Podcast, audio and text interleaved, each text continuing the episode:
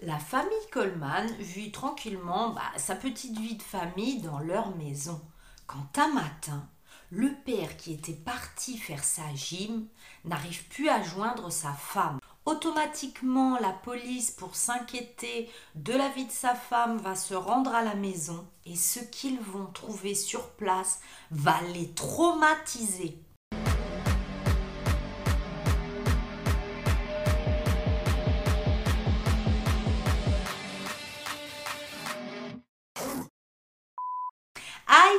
Bienvenue sur la chaîne Cécile Story pour vous raconter une nouvelle horrible et triste histoire.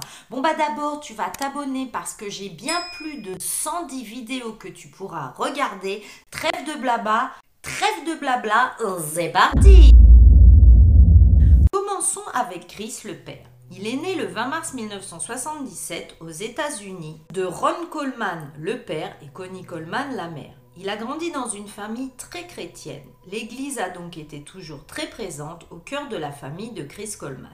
Ses parents, Connie et Ron, sont copasteurs de la Grace Church à Chester. Lui, après avoir obtenu son diplôme d'études secondaires, il s'est inscrit chez les Marines. En mai 1999, alors qu'il assistait à un séminaire de formation à la base aérienne Lockland à San Antonio, il va rencontrer sa future épouse, Sherry. Ils sont sortis ensemble pendant quelques mois avant d'échanger leurs vœux de mariage. Plus tard, il a été embauché par Joyce Meyer dans le cadre de son équipe de sécurité. Il gravit rapidement les échelons et est nommé garde du corps principal de Joyce Meyer, qui est une célèbre télévangéliste chrétienne. Donc vous voyez, on reste toujours dans le milieu chrétien. D'ailleurs, cette fameuse Joss Meyer, sa patronne, est une vieille amie des parents les Coleman et elle connaissait Chris depuis qu'il était petit garçon. Même si son mariage avec Sherry était plein de hauts et de bas, lui, il était jamais à la maison en raison de la nature de son travail qui était garde du corps de Joyce Meyer. Il la suivait partout, donc bah, H24, 24 heures sur 24, et il n'était pas chez lui puisqu'il était avec sa patronne en train de la protéger. Donc, bah, comme je viens de vous le dire, il passait la plupart de son temps à voyager avec Joyce Meyer. Et le couple a eu de la chance car il va avoir deux adorables fils. Ils ont accueilli leur premier enfant, Garrett Coleman, le 20 avril 1998. Moins de deux ans plus tard, la famille a eu la chance d'avoir un deuxième bébé, Gavin Coleman, né en 2000. Cette famille donc de quatre personnes vivait dans un immeuble de deux étages à Columbia dans l'Illinois et pour tout le monde, il semblait extrêmement heureux. Pourtant, Chris va recevoir des emails effrayants et menaçants qui disaient Dites à Joyce d'arrêter de prêcher, votre patronne ou la famille de Chris mourra, je les tuerai tous pendant qu'ils dorment. Mais quelle horreur de recevoir des emails comme ça. Mais l'inquiétude va grandir quand une de ces menaces va être déposée dans sa boîte aux lettres à l'extérieur de la maison Coleman.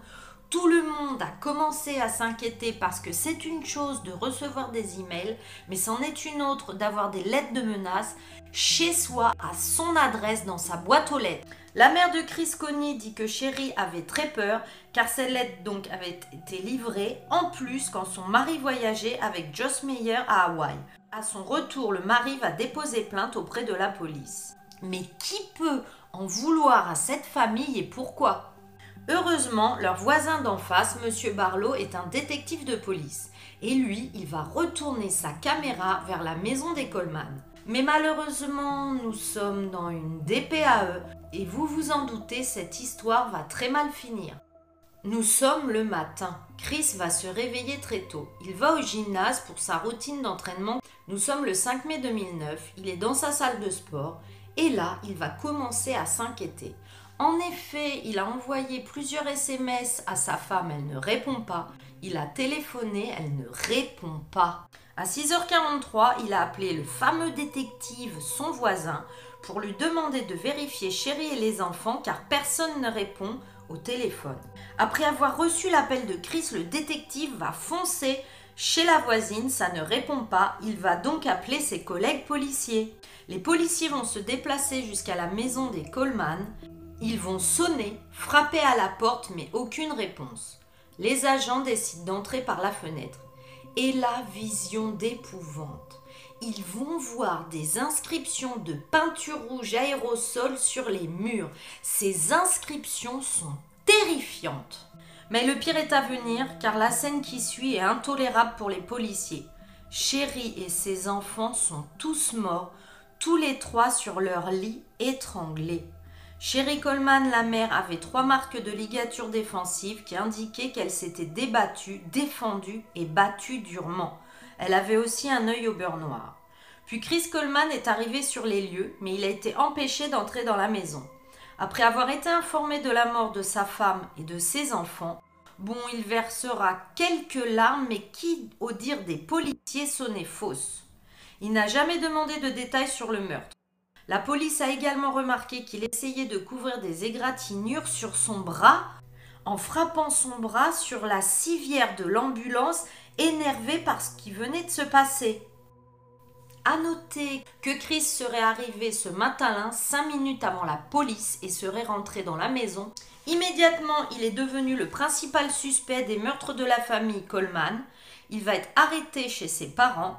Son père criera qu'il ne peut pas avoir fait quelque chose dans cette histoire et les voisins seront choqués de voir le père et le fils, bah, le père crier et le fils être emmené par les policiers.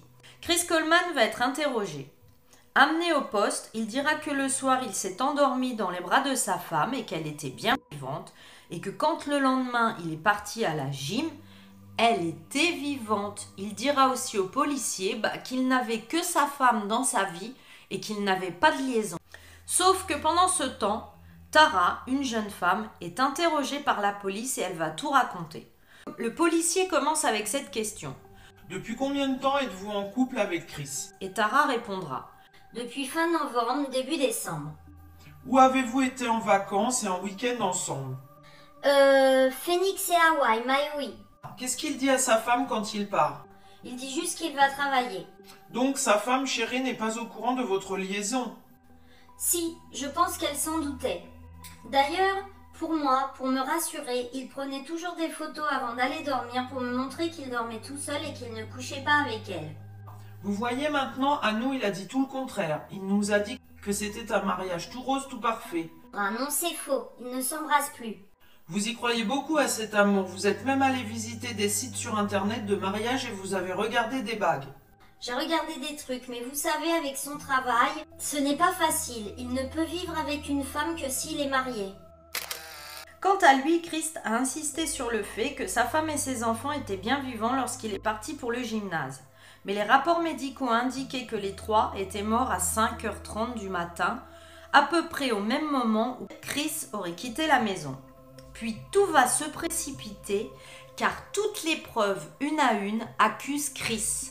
Les images de vidéosurveillance de la maison du voisin ont montré que personne d'autre n'était entré ou sorti de la maison après son départ au gymnase. Il n'y avait aucun autre ADN sur les corps à part le sien. Un relevé de crédit a révélé que Chris avait acheté de la peinture aérosol rouge, la même utilisée dans la maison. Les emails menaçants remontent jusqu'à un compte que Chris avait créé six mois avant le drame. Les trois sont morts entre 3 et 5h30 du matin alors que Chris était encore à la maison. Les gros mots pulvérisés sur les murs et les couvertures correspondaient à l'écriture de Chris. Bon là, on a affaire à un très bon connard qui n'a pas inventé l'eau chaude ni le fil à nouer le beurre. Je suis horrifiée. Le motif du meurtre dit trio était la liaison de Chris avec une femme connue donc sous le nom de Tara.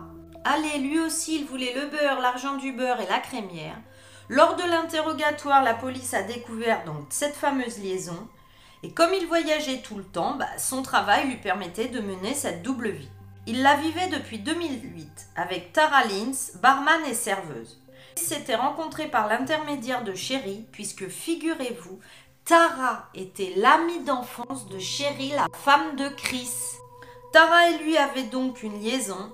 Tara et lui s'envoyaient des selfies, des vidéos sexy et s'écrivaient tout le temps. Ils passent des vacances ensemble et des week-ends romantiques avec l'excuse du travail de Chris. Et comble du comble, Chris avait donné à Tara une bague de promesse, lui promettant donc un futur mariage. Euh, j'ai une question à vous poser. Tous les Chris, là, Chris Watt et ce Chris Coleman, ils sont tous comme ça? Et comme il était hors de question qu'il divorce de Chéri, puisque sa patronne, Joss Meyer, avait clairement déclaré que le divorce des employés entraînerait un licenciement, et que Tara, elle, elle lui a donné un ultimatum, soit il quitte sa femme, soit ils n'étaient plus ensemble. Chris a promis à Tara que les papiers du divorce étaient prêts et que sa femme serait signifiée le lendemain à l'approche de la date limite que lui avait fixée Tara. Et au début du 5 mai 2009, les meurtres au domicile de Chris Coleman se sont déroulés, conduisant à son arrestation et à être le principal suspect. Il purge actuellement sa peine à l'établissement correctionnel de Dodge Wapun dans le Wisconsin. Le procès très médiatisé a commencé en avril 2011. Là enfin, il va quand même admettre avoir une liaison avec Tara. Cependant, il va plaider non coupable du meurtre de sa femme et de ses fils. Chris a été reconnu coupable de trois chefs de meurtre au premier degré. Il a été condamné à la réclusion à perpétuité sans possibilité de libération conditionnelle et perpète. C'est perpète.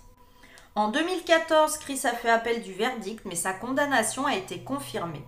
L'histoire de Chris Coleman et des meurtres de la famille Coleman est quelque chose d'inexplicable tellement elle est horrible.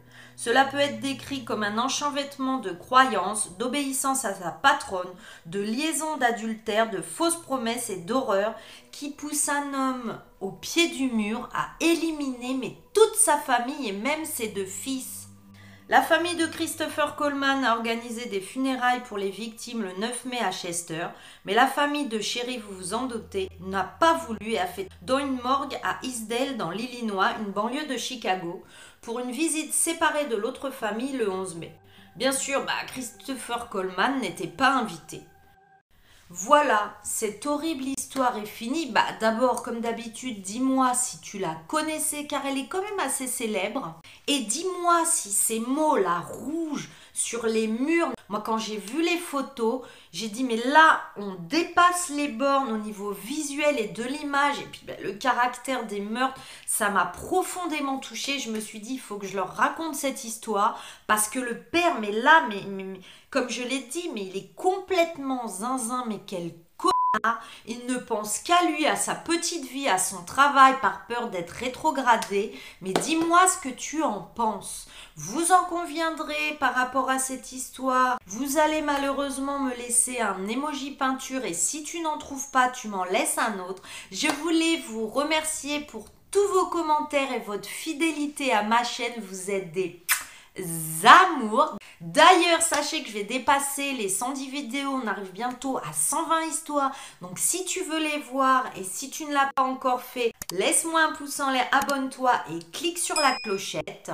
D'ici la prochaine fois, prenez bien soin de vous parce que si jamais vous connaissez quelqu'un qui s'appelle Chris, bah regardez derrière vous quand vous allez le voir. Bye bye